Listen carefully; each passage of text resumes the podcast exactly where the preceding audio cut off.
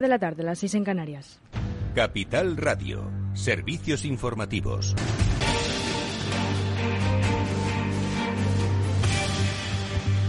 Buenas tardes. El PSOE asume el liderazgo de la vicepresidenta segunda y ministra de Trabajo Yolanda Díaz en la reforma laboral, pero defiende que debe contar con el visto bueno de la COE y no solo con los sindicatos. Así lo ha expresado la ministra portavoz y de Política Territorial Isabel Rodríguez, mientras Nadia Calviño insistía en que ha de haber una buena coordinación en el Gobierno, sobre todo ahora que afrontan una fase decisiva de la negociación.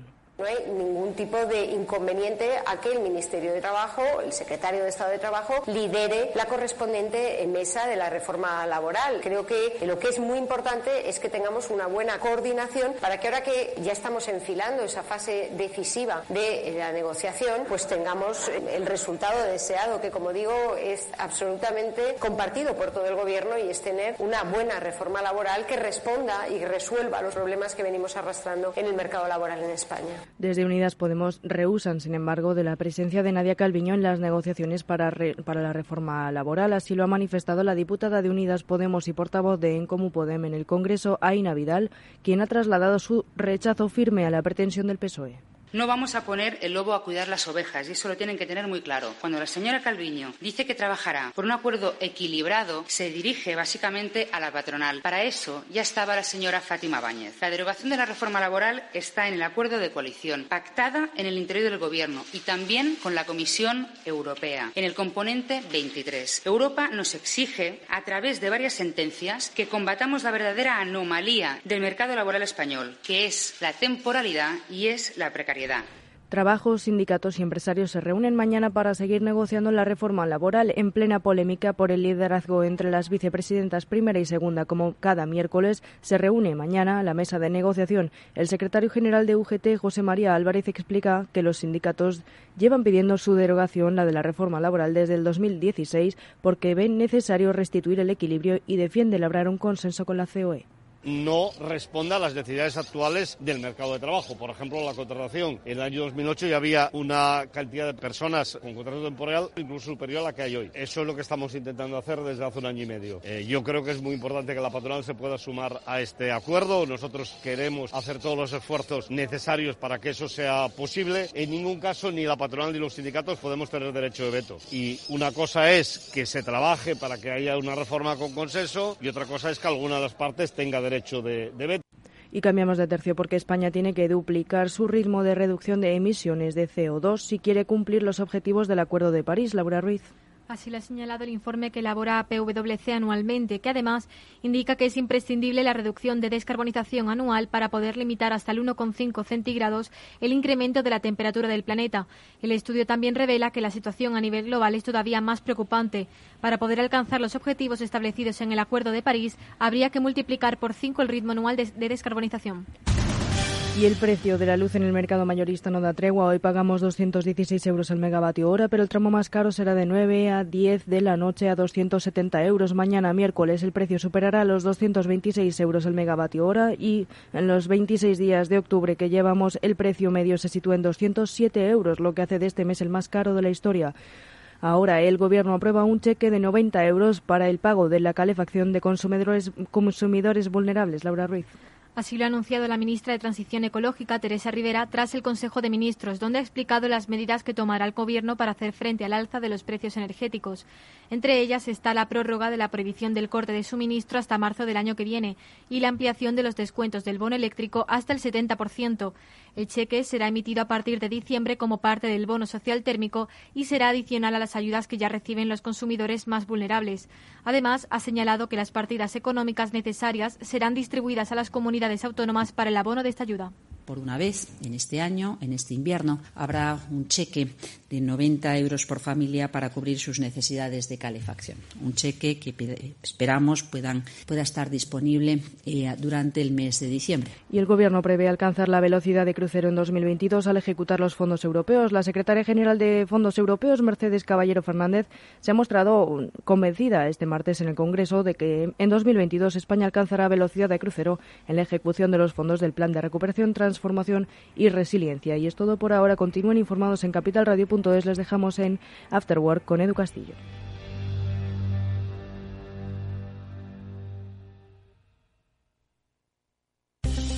Atención inversores. Desde Capital Radio y XTV os invitamos al evento online de Bolsa del Año. Seis expertos del sector defenderán sus ideas de inversión en bolsa y mercados financieros en directo. No te lo pierdas. Reserva tu plaza para el 13 de noviembre en xtv.com.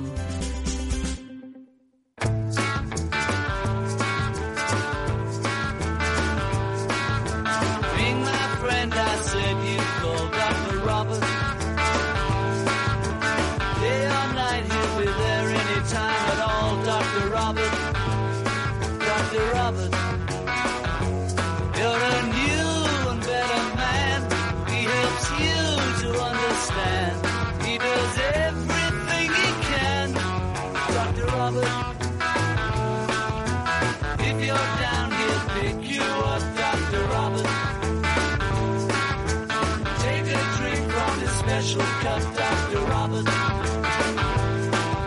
Después del trabajo, After Work, con Eduardo Castillo, Capital Radio.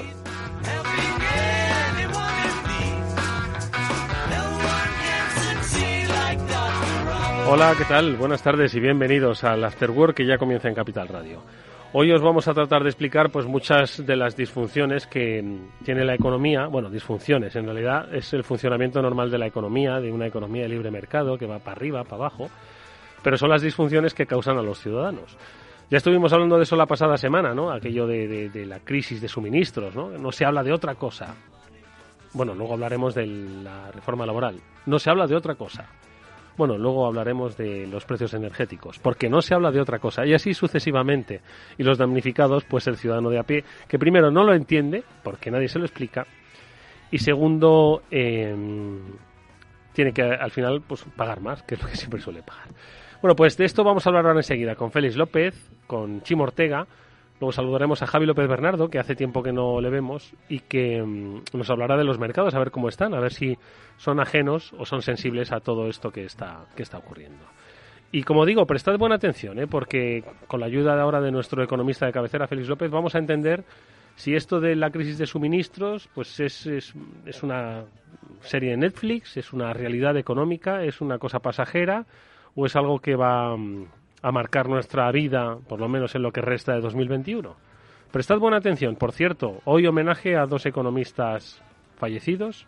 Félix nos dirá la obra y el legado que han dejado. A ver si es bueno y si impacta también en los ciudadanos. Néstor Betancor gestiona técnicamente el programa. Os habla Eduardo Castillo. Bienvenidos todos.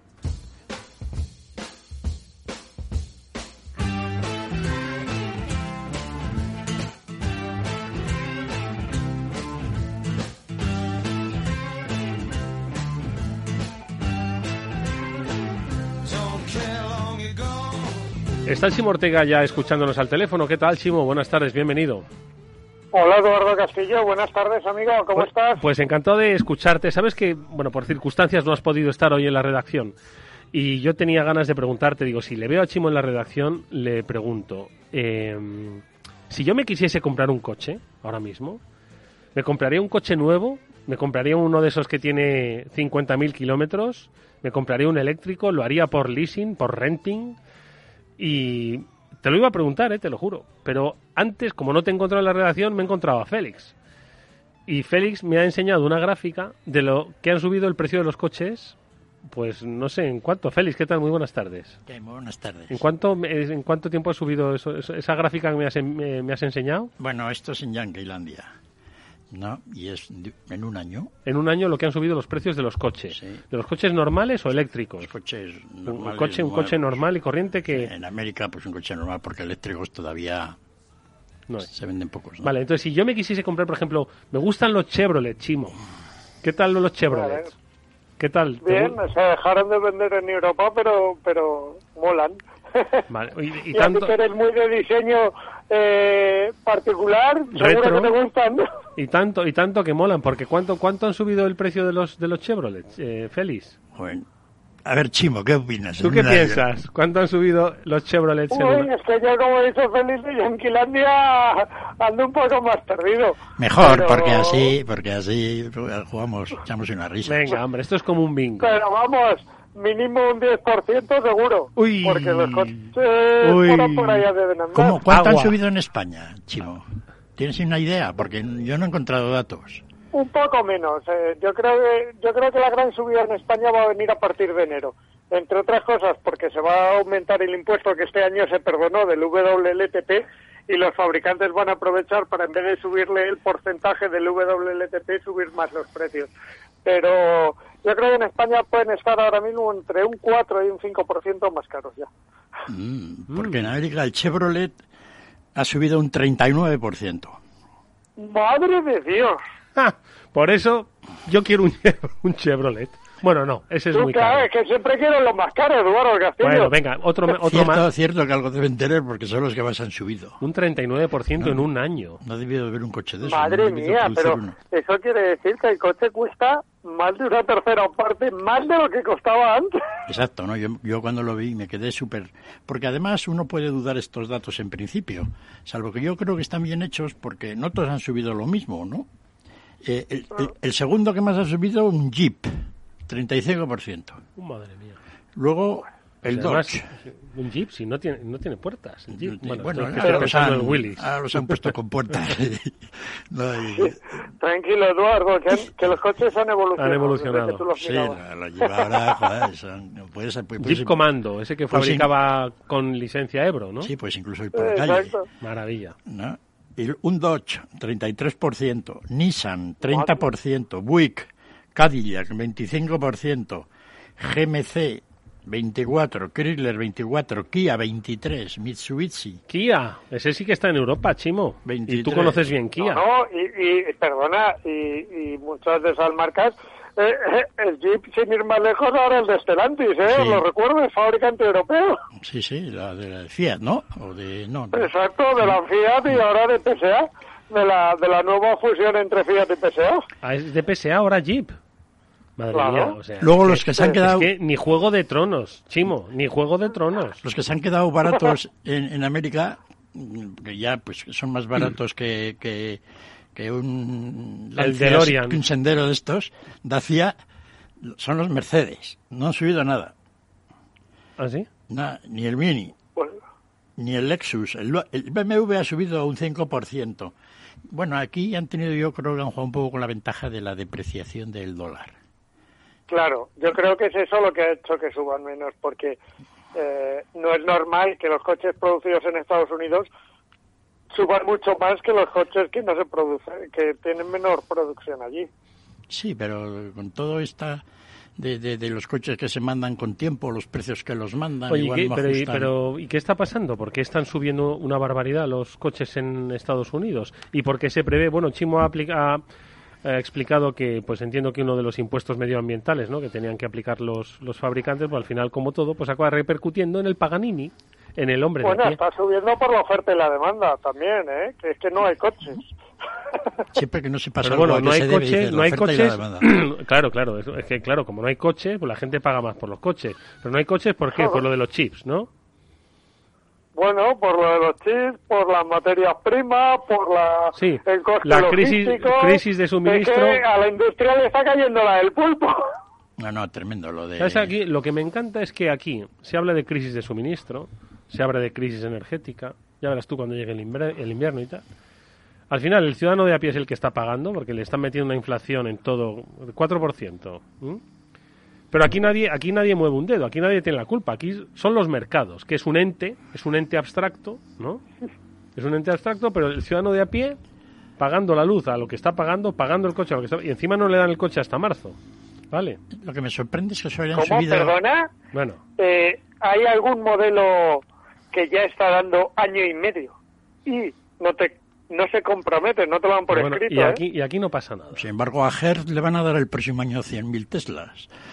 Ya, pero fíjate que eso es una cosa que yo, y, y perdonadme, pero yo le quería preguntar a Félix, porque Hertz, es una compañía quebrada prácticamente hace dos días, y sin embargo Tesla le da 100.000 Teslas o le compra a Tesla 100.000 Teslas, pues, pues como que Tesla se queda Hertz. Eh, bueno, o sea, que Tesla o- se mete en el negocio Hertz del se queda con Tesla. Claro, eh. ¿qué lectura le puedes hacer a esto? Yo sé, mira, era una de las cosas que quería hablar hoy con Félix, me da rabia no haber estado allí, porque porque yo cuando daba la noticia, eh, sinceramente, lo- la única explicación racional que le encontraba era ¿qué tiene Tesla para quedarse con Hertz? sí, bueno, eh, a mí me interesaría mucho saber el precio de esa transacción. No creo que no creo que Tesla vaya a hacer nada con Hertz en el sentido, hombre, no vale dos duros, es decir, con lo que ha subido hoy, Exacto, no vale ha subido hoy Tesla, que el 1%, pues tiene ya para cobrar 10 Hertz, ¿no? Entonces... Claro, y, de repente le, le coloca 100.000 coches. No, eh, me gustaría saber qué precio la operación esa cómo va, ¿no? no lo sé, pero si algo hay que pagar, lo va a pagar el ciudadano a pie, ya verás tú. El, cliente no sé cómo, pero lo va a pagar. lo va a pagar si no? Es decir, el cliente siempre paga no, no, digo que nos regalen las cosas, sino que nos expliquen las cosas. Bueno, pues el coche no te lo compras y entonces pues ya está. No, pero ¿sabes qué ocurre? Que no te lo compras porque no te lo compras. Porque primero que es muy caro y segundo que te lo van a dar dentro de un año y medio. pero dentro de un año y medio te van a decir que con tu viejo coche no puedes entrar en la ciudad. Eso no, pero además hay otro problema. Estamos hablando, y, veréis, es, una... Bueno, para empezar, eh, los coches coreanos, cuidado con ellos, Hyundai, Kia, porque tienen tienen semiconductores, ¿vale? Están llegando con normalidad. Vais a ver que el mercado se distorsiona y en los próximos meses se convierten en líderes del mercado porque tienen semiconductores. Entonces, eso de que le falta a todo el mundo y es bueno para el mercado, igual se acaba. Porque va a haber marcas que van a poder vender coches y otras que no en el primer semestre del año que viene. Pero lo de que decías tú de los coches viejos, es que eso tiene otra lectura. Es que si tú vas a un concesionario, ¿vale? Porque necesitas comprarte ya un coche, ¿vale? Porque el anterior ya ha muerto, por decirlo de alguna manera. Y te dicen que tienes que esperarte un año, ¿vale?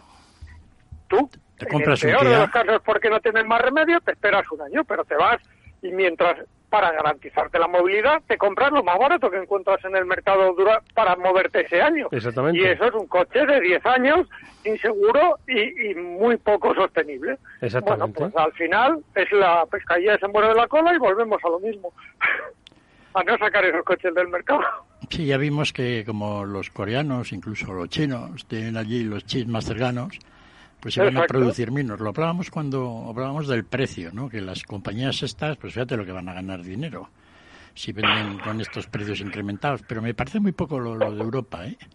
Y está claro que eh, aquí hay, es decir, que no han subido los precios para equilibrar la oferta y la demanda. Ese mercadillo teórico del que habláis ha funcionado un poco regularcillo, porque a la no ha subido tanto como se esperaba, la verdad pero yo creo que también ha sido un poco, no sé, por, la verdad es que no lo entiendo. Yo pensé que iban a subir más los precios. Es decir, Pero también es verdad que como no te están cogiendo pedidos feliz la mayoría de las marcas, es decir, no te están dando fecha, te están diciendo le meto a usted en una lista de espera y ya le avisaré, ¿vale? Tampoco saben qué precio van a tener de producción. Sí, pero literalmente estás dando la señal por algo que igual se fabrica o igual no. No funciona como, como el precio de, del gas marginal, en el sentido de que en, el mercado del gas los precios han subido, pero no hay colas de momento. ¿No? Entre las y sin embargo aquí, pues... Aquí hay cola, pero los precios todavía no saben... Es que realmente a día de hoy no sabemos cómo van a estar los precios, porque no te cierran un precio, no te cierran una operación, te, te apuntan a una lista que dice que para, para cuando llegue usted dé una señal y te apuntan en la lista casi, pero pero no te cerrado la operación. Lo que te valga el coche, claro, el que tira ahora un coche, la subida impositiva de enero, se la va a comer se la va a comer porque el coche cuando le llamen ya ha sufrido esa subida impositiva. Por eso digo yo que yo creo que las marcas van a esperar, eh, por lo menos en España y en Europa en general, porque esto es el retraso de la WLTP, más o menos todos los países hicieron algo a que se produzca esa subida impositiva en un momento sin coche y cuando tú vayas a comprarlo digas, no, no, de lo que le dije son 6.000 euros más. Pero literalmente, ¿eh? si quiere lo compra, si tengo lista de espera. Bueno, y todo esto, pues eh, básicamente por los chips, ¿vale? Los semiconductores, pues que no se fabrica al ritmo de la demanda y, bueno, y precisamente por la localización de las, de las principales fábricas, pues eh, es difícil que llegue aquí a los mercados. Sí, pero no solo, ¿eh, Eduardo? Ya empieza a haber más problemas, además del logístico que Félix nos lleva tiempo. Y ahora, ahora nos vamos a meter con el logístico y con los puertos. ¿Cuál, ¿Qué otros problemas dices? Acero, eh, materias primas, ya empieza a haber empresas que dicen que no van a tener materias primas para producir los coches ¿Hay acaso algún país que está comprando mucho o está usando mucho o qué? está subiendo la demanda. Si tú tienes que, si todo lo que lleva una batería, por ejemplo, igual que ha pasado con los semiconductores, está aumentándose la demanda, si se venden más smartphones, se venden muchos más aparatos tecnológicos, al final que llevan una pila, al final, ¿qué es lo que está pasando? Pues que empiezan a avisar de que para ir a los ritmos de producción que les exige la normativa, posiblemente no la materia prima va a subir mucho de precio, lo cual lo va a complicar, pero además es que ya fabricantes como Volkswagen ya han dicho que no creen que sean capaces de, fabricar al ritmo que, querían porque no van a tener materia prima disponible para fabricar las baterías a ese ritmo. Nada, pero es que, aparte de que ha habido una, una subida de demanda de cosas físicas en general en, en la pandemia y después de la pandemia, es que los, los, los, canales logísticos del mundo están todos... Están bloqueados. Están todos bloqueados, ¿no? Yo he estado mirando muy de cerca lo que ocurre en el que es ahora el núcleo del caos mundial, que es el puerto de Long Beach y de Los Ángeles, que están juntitos, son dos puertos más o menos iguales. Mm, sorprendido que en agosto pues había sido el, comentamos aquí la semana pasada, o que no entendía muy bien todo esto, porque en agosto es cuando más contenedores se habían descargado en el puerto de Los Ángeles. Pero claro, los contenedores se descargan, pero no salen del puerto. Y entonces, en el mes de agosto, como había espacio para descargar contenedores, aparentemente se descargaron. Y ahora no se puede descargar un contenedor. Es decir, hoy en día están todos los barcos parados. Algunos se descargan, pero poquito. ¿no? Y entonces es algo sorprendente, es decir, en el núcleo del mundo hoy en día está todo bloqueado. Entonces no es que la cosa estaba mal hace dos semanas, es que hoy está absolutamente eh, colapsado. Y entonces es una cuestión realmente simpática, ¿no? De cómo se ha podido montar esto en el mal funcionamiento de la reglamentación, funcionamiento de un puerto y, digamos un poco la normativa urbana de la zona de Los Ángeles. Porque el problema es que no hay plataformas vacías. Esto de que siempre hablábamos, contenedores, no sé qué, el problema no son los contenedores en sí, sino son ahora las plataformas. Entonces, para llevarte un contenedor del puerto de Los Ángeles, necesitas una plataforma. Y no hay. ¿Y por qué no hay? Pues porque todas las plataformas están llenas de contenedores vacíos.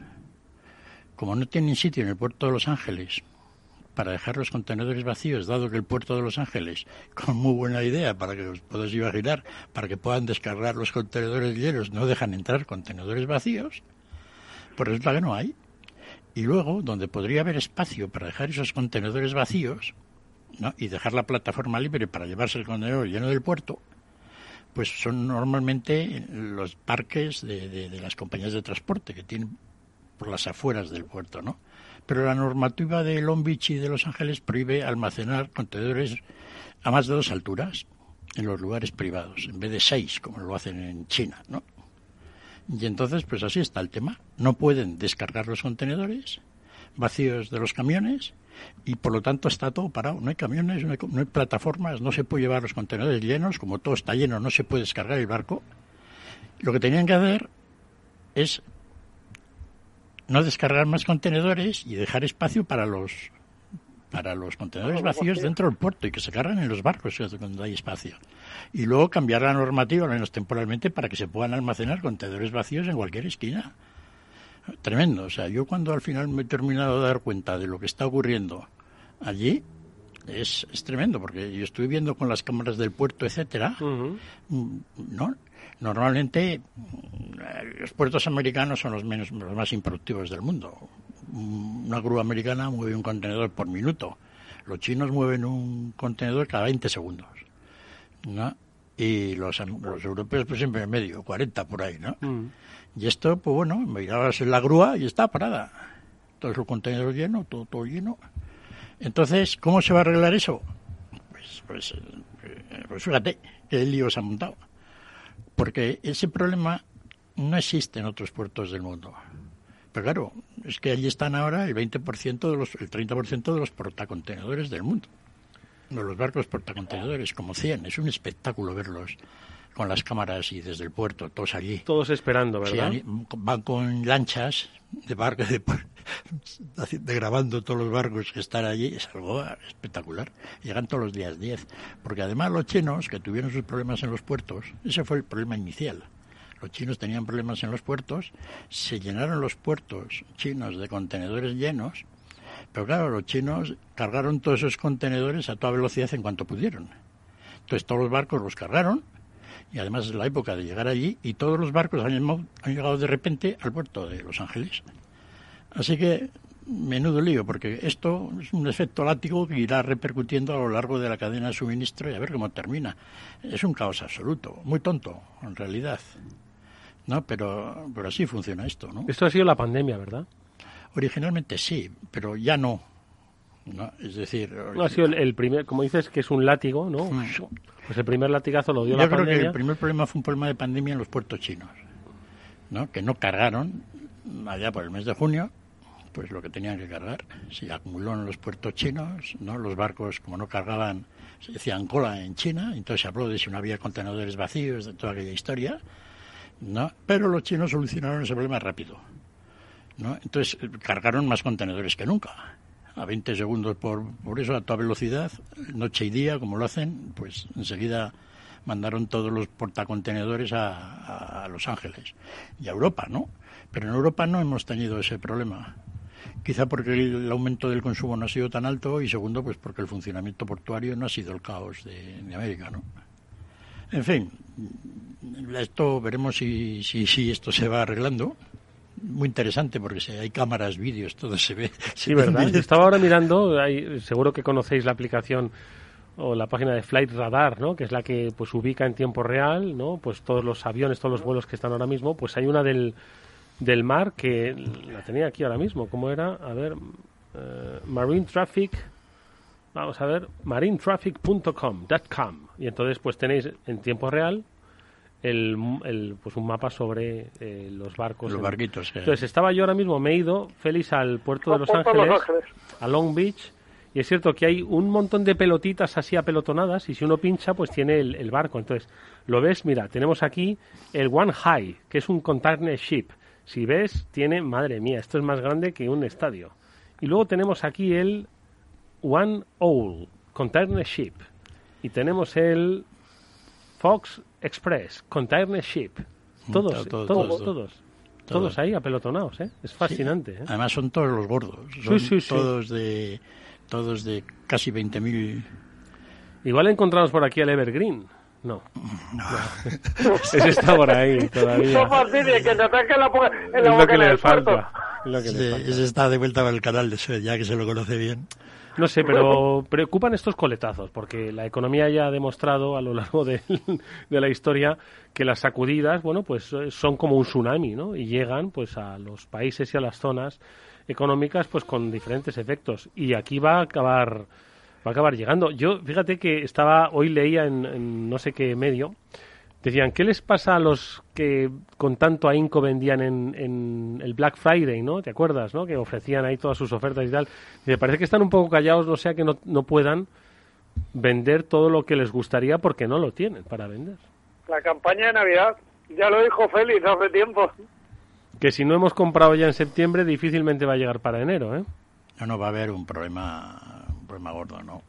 Porque el problema ya es que todos los repuestos, todas las, todas las fábricas que dependen de suministros en una pequeña escala o gran escala de, productos importados a cierta distancia, pues no, no tienen ahora los suministros a tiempo.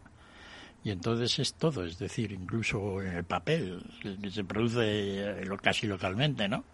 Pues también problemas, ¿no? Pues porque las máquinas pues tienen problemas, los suministros, productos químicos, ¿no? Entonces, sí, ha sido una situación porque claro, ahora llega un momento en que si los barcos realmente están llenos de contenedores llenos, pues ya faltan barcos. Y entonces oh. ahora, pues, pues el problema es que no hay barcos, ¿no? Pues sí, ya no, porque están donde no deben estar, ¿no? Curioso todo esto. Pero Feliz, ¿esto se debía que estaba todo mal dimensionado o que hemos empezado a hacer las cosas muy mal y todo lo que funcionaba dejó de funcionar? El problema es que eh, afortunadamente, ¿sabes eso de la mariposa china que aletea y, y se produce un tornado por Mississippi o por Albacete, ¿no? Pues eso es mentira. no, es la naturaleza... Se acaba de cargar el mito de las alas de... Madre mía, pues a mí me gustaba mucho ese mito. Sí, pero es, una, es una entelequia. Si la, si, Se nos ha cortado el chimo, ahora le recuperamos. Si la madre naturaleza funcionara bien, esto sería una locura. ¿No? Tormentas por todos los lados, ¿no? De repente. Porque una, una mariposa ha aleteado. Normalmente el aleteo de la mariposa se disipa, pues nada, en 10 centímetros. Y a un metro ya ni se enteran de que aletea nada. Entonces, ¿qué ocurre? Que el funcionamiento de los puertos chinos, sin embargo, no funcionan como las mariposas. Han aleteado y efectivamente ha producido un desmadre luego a lo largo de todo. Porque las cadenas de suministro que ya hemos montado no tienen exceso de capacidad. Entonces han estado todas funcionando al máximo y en cuanto ha habido la menor problema, oscilación en el funcionamiento de la cadena, pues ha ido todo al garete. Es decir, que no hemos copiado la naturaleza que tiene exceso de capacidad por todos los lados. Por todos los ángeles, pero no tenía mucho exceso de capacidad, estaba funcionando óptimamente, como se dice, y entonces pues ha producido este problema. O sea, nos hemos dado cuenta que es que los recursos son ilimitados. Claro, ahora queremos explotar más y más y más. ¿Y en qué lugar nos va a dejar? Pues no lo sé. Bueno, lo veremos. Eh, haced las compras si podéis. Bueno, y hacedlas en local. Oye, quiero decir que esto es una oportunidad, insisto. Bueno, eh, si el suministro depende de China, por muy por mucho made in Spain que sea, si el componente lleva un componente los chino... Los alicantinos, que fíjate que bien les va a ir, ¿no? En principio, pero si necesitan ojos de vidrio... los ojos de vidrio vienen de pues, Singapur... Pues, pues, tendremos que comprar muñecas ciegas. Madre mía. Bueno, a ver cómo se aprovecha. Vamos a escuchar un breve consejo. Es una cita y seguimos hablando.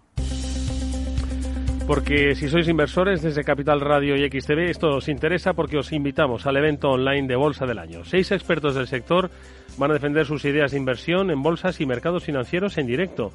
No os lo podéis perder, vais a poder reservar vuestra plaza para el 13 de noviembre en xtv.com. Se trata de un evento donde cada ponente va a tener 25 minutos para defender sus ideas preferidas de inversión y vamos a contar con expertos como Alejandro Estebaranz, que es presidente de True Value, con Pablo Gil, que es exdirector de análisis técnico de Banco Santander, con Rocío Recio de Cobas, con Carlos Romero de Azvalor y con muchos más. Toda esta información de este evento que es gratuito lo tenéis en xtv.com. After Work con Eduardo Castillo. ¿Seleccionas los mejores ingredientes para tu cóctel favorito? Haz lo mismo con tus inversiones financieras. Encuentre la combinación adecuada de renta variable y renta fija internacional en el momento oportuno a través de nuestro fondo multiactivo sostenible Lazar Patrimoine SRI y de nuestra gestión flexible de renta fija con Lazar Credit Opportunities. Los fondos están registrados en la CNMV con los números 1890 y 1991 gestionados por Lazar Fresh Gestión con depositario en CACEIS y representados por BNP Paribas Security Services. Los riesgos del fondo son la pérdida de capital, la gestión discrecional, la renta variable, los tipos de interés, el crédito, los futuros, las contrapartidas y las divisas. El objetivo de rentabilidad y el capital invertido no están garantizados. Por favor, consulte lazanfarmanagers.com para obtener más información.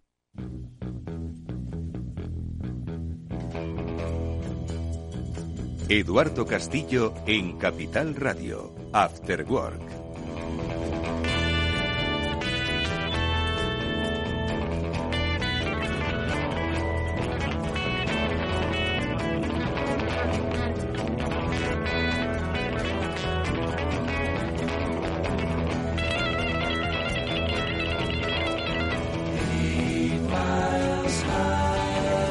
Bueno, pues seguimos en este After Work. La buena música que nos ponen estos Retancor.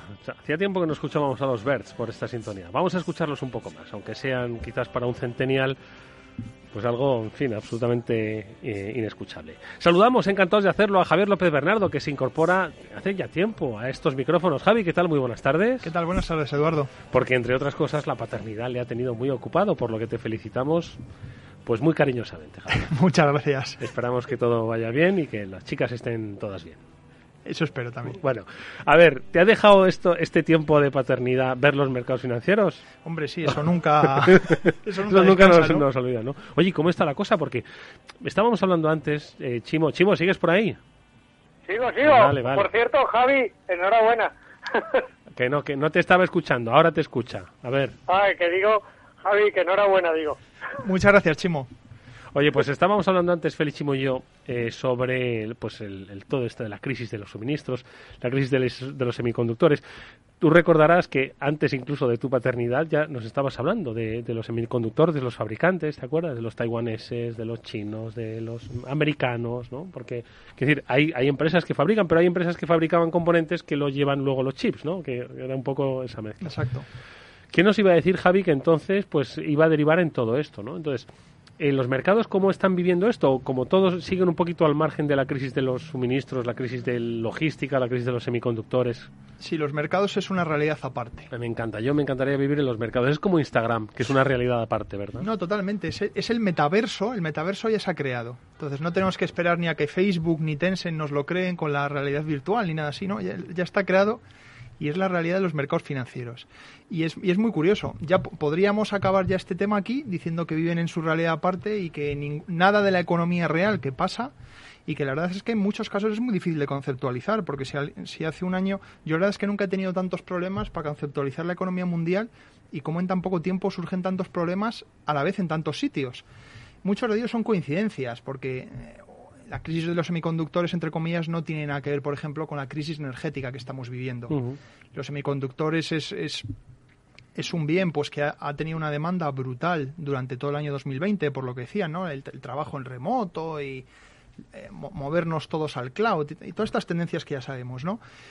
Pero con las materias primas ha ocurrido al revés. Las materias primas han tenido problemas el año 2020 de demanda. Recordemos, fíjate, ¿te acuerdas en, cuando hablábamos en abril del año pasado que el petróleo no sabían dónde almacenarlo? en Cushing, ¿no? Y, ahora es todo es todo lo contrario, ¿no? Entonces, las, los semiconductores ha, sido un tema. Eh, luego, Félix también ha hablado de, los temas portuarios, ¿no? Y, y, de cómo el sistema se ha creado pues para que no haya exceso de capacidad cosa que en la naturaleza pues siempre tenemos exceso de capacidad. Tenemos dos pulmones y dos riñones, ¿no? Para que en caso de que uno deje de funcionar, pues podamos, ¿no? Ese tipo de... Y en el cerebro también ocurre muchas veces. Hay, hay, hay muchas conexiones que están repetidas, eh, que, que, son muy repetitivas y que simplemente, pues si tenemos un daño cerebral, pues que no se nos olviden los recuerdos, ¿no? Pero... Pero sí es curioso, ¿no? En el tema de las materias primas, simplemente lo que estamos viviendo puede ser un tema más secular, si podríamos decirlo. Es un tema pues que, eh, sobre todo en materias primas como el carbón, eh, todo lo relacionado con la energía, sobre todo en el carbón, el carbón es dramático. Eh, ha habido una falta de inversión en los últimos años tremenda.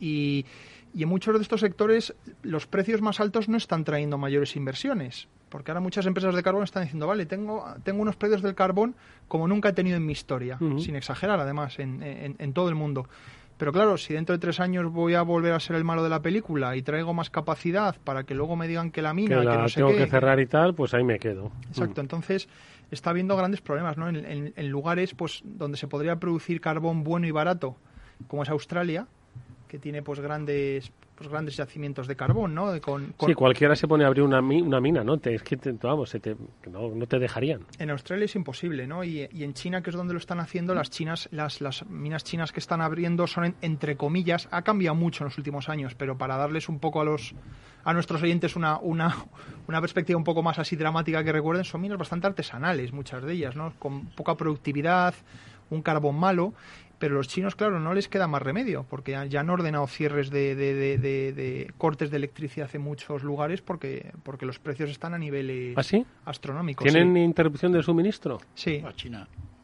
No me digas. Sí, ahora lo han ido mejorando, pero más de la mitad de las zonas de las provincias de China el último mes tenían cortes regulares de suministro, no cerraba empresas. Lo de China es, además... Eh, eh, has dicho antes que lo de las salas de mariposa no creemos, ¿no? No, a ver si vamos a tener aquí cortes de suministro. Que no, Aquí, hemos tenido un mariposón en China porque todo esto luego se ve al cabo de unos meses, ¿no? Toda la producción ahora que se está parando en China por los cortes, pues tampoco es mucha, no está siendo mucha, pero, pero luego tiene reverberaciones más adelante en la cadena de suministro, ¿no? Y eso pues tarda meses en materializarse. Chimo, ¿qué te parece? Perdona que es interesantísimo, pero es lo que nos falta ahora. No solo ERTES por suministro, sino por, por cortes de electricidad. Eh, controlados, obviamente. Igual ¿eh? conseguimos entonces perdonar la broma, ¿vale? Pero igual conseguimos desatascar los puertos si, si nos llega menos, menos producción desde allí. Yo qué sé, de, verdad, es que es un problema. Es un problema. Y a veces pienso que es un problema sin pie ni cabeza. absolutamente. Pero bueno, continúa, Javier. Lo que decía Chimo, que, que, lo dice en plan broma, es atascar los puertos. Yo la única solución que le veo a la actual crisis ahora de la oferta es efectivamente con una menor demanda y eso implica pues una contracción económica, ¿no? Que es que es lo que yo estoy viendo ya no solo por la inflación, que yo creo que va a ser va a ser temporal, no no este miedo ahora que está viendo un poco de que va a ser permanente y que va a durar años, yo eso no lo veo, pero sí que podemos tener una inflación elevada eh, de aquí a unos meses y eso va a destruir demanda, ¿no? Los estadounidenses además, por su parte, están teniendo problemas en aprobar el último paquete de estímulos. Eh, eh, el, programa este de, de, Biden del Build Back Better que empezaban con no sé cuántos trillion, 3,5 y lo han, lo han ido reduciendo. Bueno, pues a ver, a ver si se acaba aprobando y qué se acaba aprobando, ¿no? Eh, la economía americana, pues los últimos indicadores que se están viendo, pues cada semana son peores, ¿no? Y, yo creo que al final, pues todas estas crisis un poco de oferta y además con los precios de las materias primas disparadas, la única manera que hay, si no viene más oferta al mercado, la única manera que hay de corregirlo es con, bueno, con precios más elevados, obviamente, y en una segunda ronda de efectos, pues con una demanda más baja. O sea que, madre mía, que solo nos salva una crisis, claro, con lo que supone todos esperando la crisis que llegue. Que para que se solucione, ¿eh? Madre mía. Oye, Javi, y en todo este contexto, entonces, dices que ¿cómo es posible que los mercados financieros, donde cotizan empresas energéticas, empresas de automóviles, empresas tecnológicas, empresas de suministros, empresas que tal, ¿cómo es posible? ¿Cómo es posible que los mercados financieros vayan a su aire? Sí, es muy sorprendente. Siguen pues con la, esperanza esta de la liquidez, que por cierto la Reserva Federal se supone que ahora en noviembre va a empezar a anunciar la retirada de estímulos. Lo que te están diciendo los mercados es que eh, los huevones que están en la Reserva Federal y en el Banco Central Europeo pues no van a hacer nada, ¿no? Porque en cuanto a las primeras de cambio empiecen a retirar los estímulos y la cosa empieza a temblar, estos tíos no hacen nada por solucionar los problemas de logística en el mundo. No ha habido un QE para, para el puerto de Los Ángeles, pero hay QE para el sector financiero y para que les permitan comprar bonos a diestro y siniestro, ¿no? Y eso es lo que está pensando el mercado financiero, ¿no? El mercado financiero está haciendo una lectura bastante correcta de lo que ha sido la última década de experiencia en Occidente y es que pues que estos tíos pues a, cualquiera que haya problemillas pues eh, pues les va a temblar el pulso, ¿no? Están los tipos de interés tan bajos de los bonos que no los puede comprar nadie. Nadie privado compra un bono a medio o largo plazo no por el riesgo de duración. Entonces solo los puede comprar la Reserva Federal y el Banco Central Europeo. Entonces, según va habiendo déficit público, pues ese déficit público alguien lo tiene que, comprar. Tiene que comprar el Banco Central. Y entonces ese es el equivalente a depósitos que tiene la gente. Entonces la gente va aumentando los depósitos, que son la contrapartida de los activos del Banco Central, y ve que tiene muchos en comparación con las acciones, y entonces compra acciones. Entonces, mientras siga habiendo déficit público y se monetice, los precios de las acciones van a seguir subiendo. Pase lo que pase en el mundo. ¿no? Y es lo que está ocurriendo. Es decir, la gente que tiene dinero, los fondos, tal, ¿qué hacen con ello? Pues hombre, lo cuestan en el banco, mm. ¿no? Pero ya tienes mucho. Y además, pues, no te da nada. Incluso en algunos sitios, pues... Negativo, sí. Y entonces, pues, no puedes comprar deuda del gobierno porque tiene un enorme riesgo. Mm. Es decir, si compras deuda del gobierno a 10 años y te sube el tipo de interés del 1 al 2%, pues has perdido un pastón. Entonces, como no puedes comprar eso, no puedes comprar nada de deuda de calidad, lo único que compras son acciones. Y entonces las acciones pues están todas subiendo pues a niveles de cuidado que hemos dicho aquí que ya años que es una burbuja no y la burbuja y venga para arriba y venga están las, las, bolsas americanas al nivel más caro de la historia ¿no?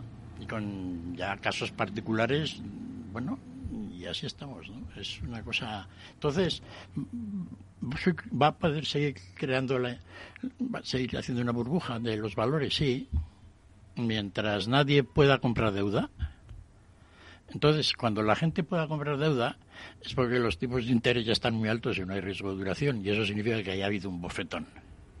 Es decir, el bofetón llega tal cual. O sea, no, los bancos centrales ya no tienen solución. ¿no? Lo mismo que les pasa a los chinos con la deuda enorme que han acumulado, la banca central no tiene posibilidades en el mundo de hacer unas restricciones ordenadas.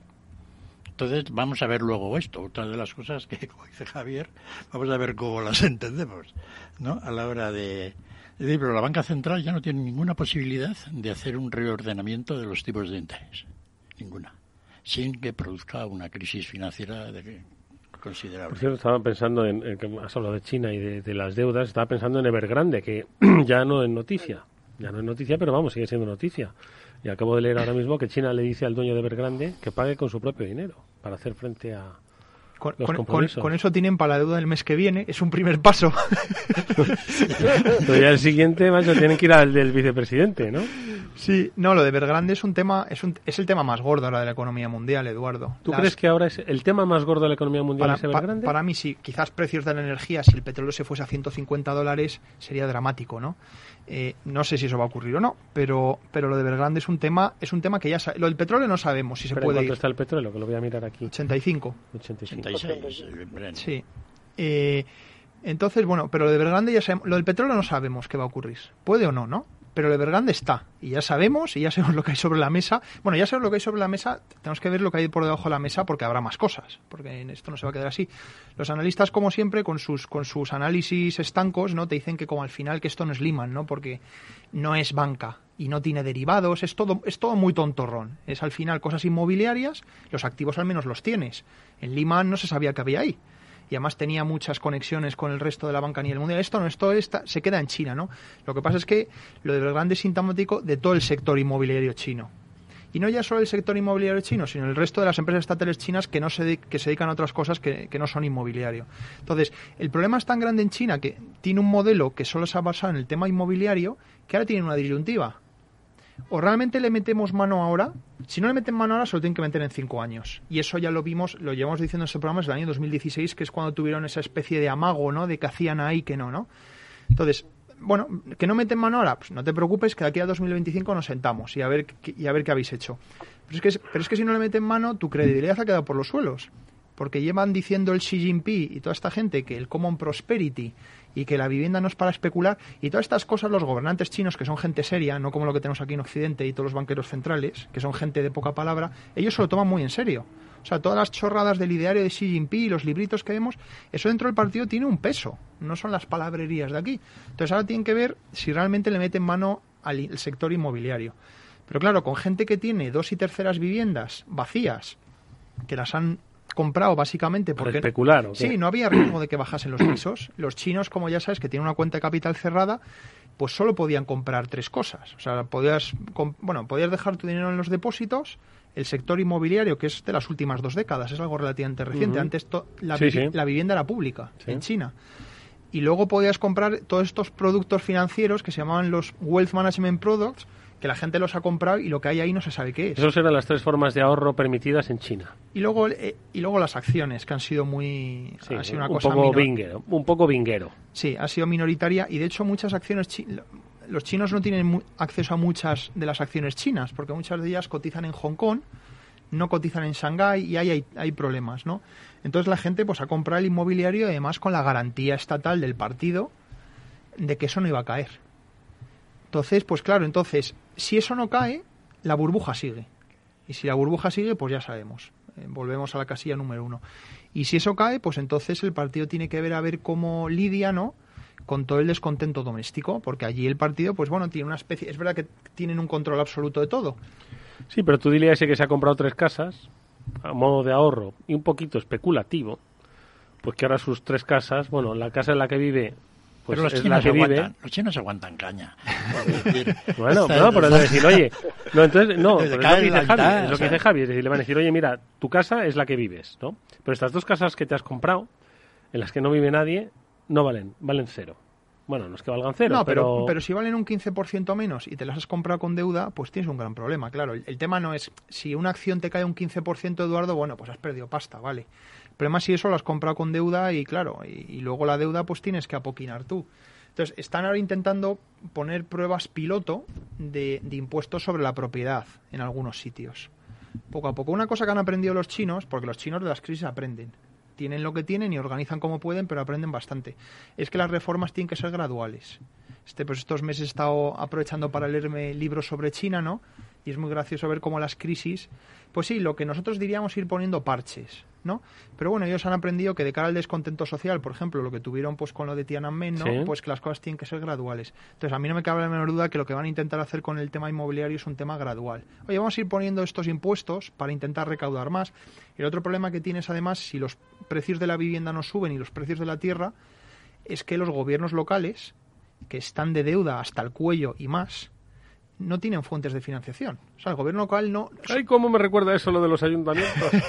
sí, la mitad, la mitad de... Madre mía, ¿cómo se, se La mitad de los ingresos de los gobiernos locales en China, que el gobierno local, para que se entienda, es una mezcla de ayuntamiento y comunidad autónoma. ¿no? En China.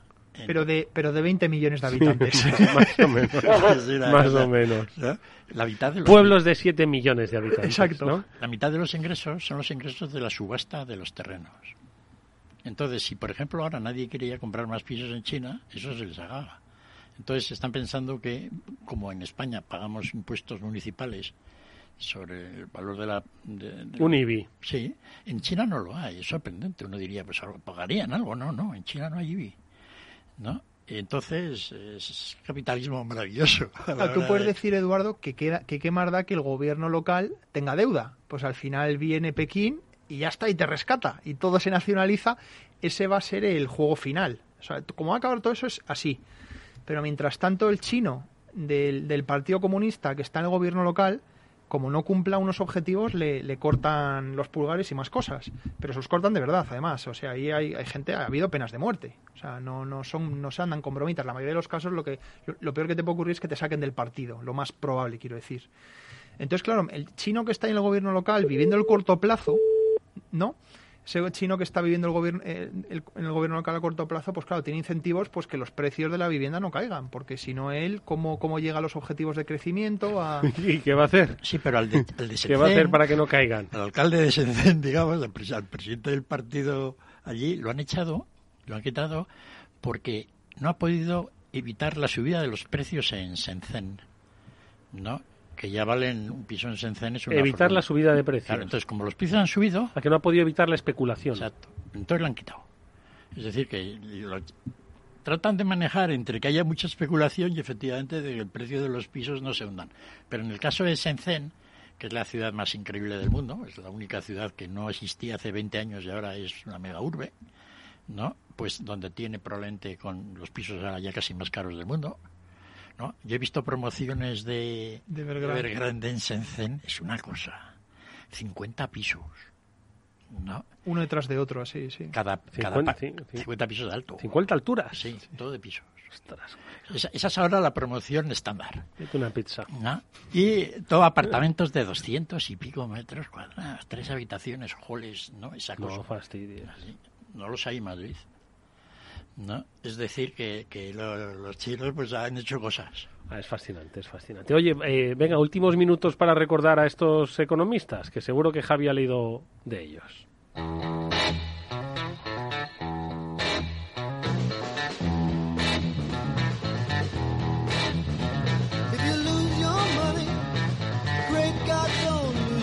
Sí, estamos para perder el dinero, exactamente, que dicen estos de Tancor. A ver, que, ¿quién, ¿quién se ha ido? Félix. Bueno, pues van muriendo, ¿no? Ah. Y, además veteranotes. No, uno de los que ha muerto es Ronald Findlay.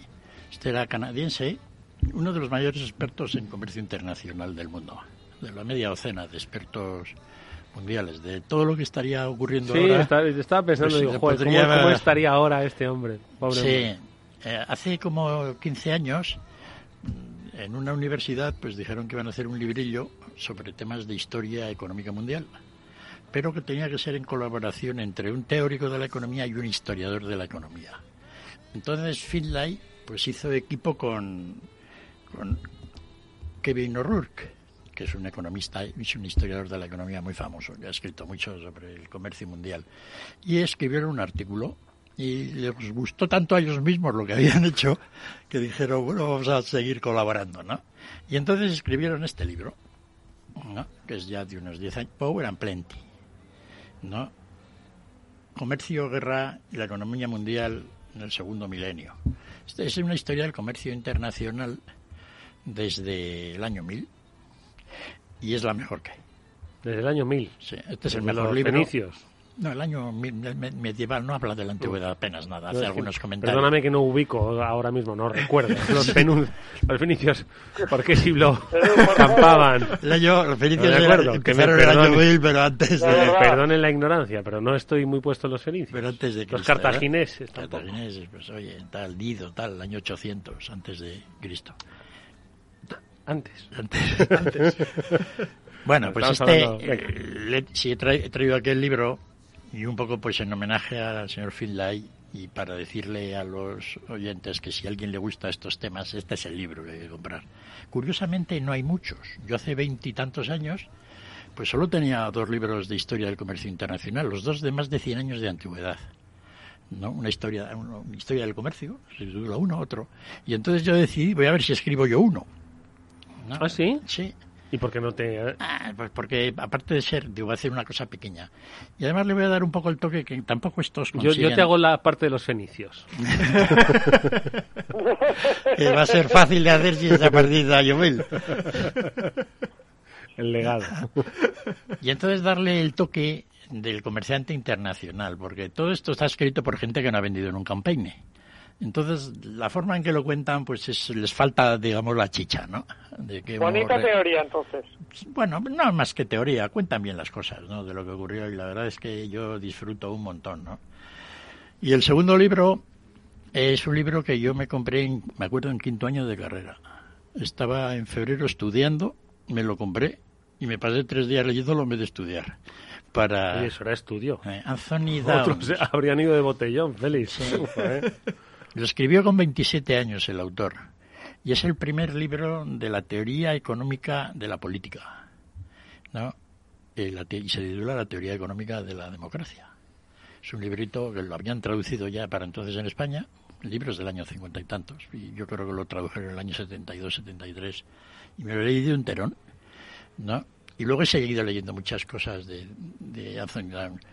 Una de las cosas que es, es que es un experto en temas de inmobiliarios, de esto que hemos hablado aquí tantamente, de lo que he aprendido yo de él sobre temas de, de vivienda, etcétera.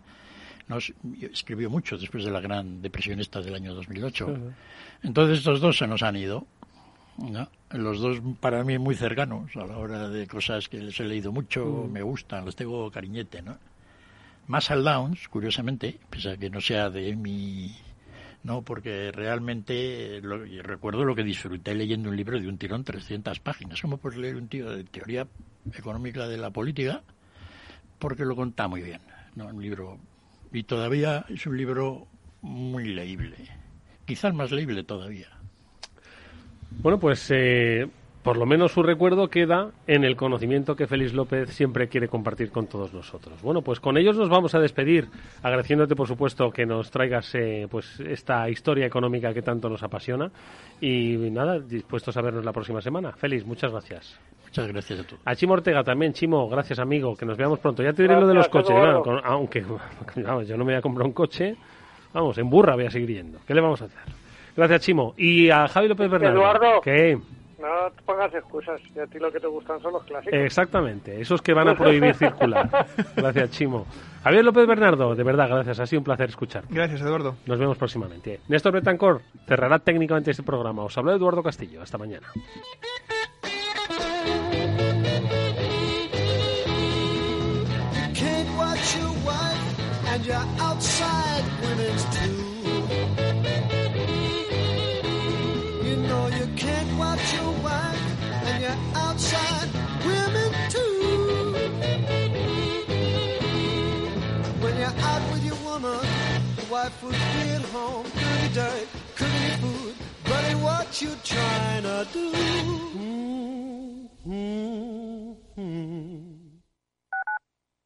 Tu radio en Madrid 105.7, Capital Radio. Memorízalo en tu coche.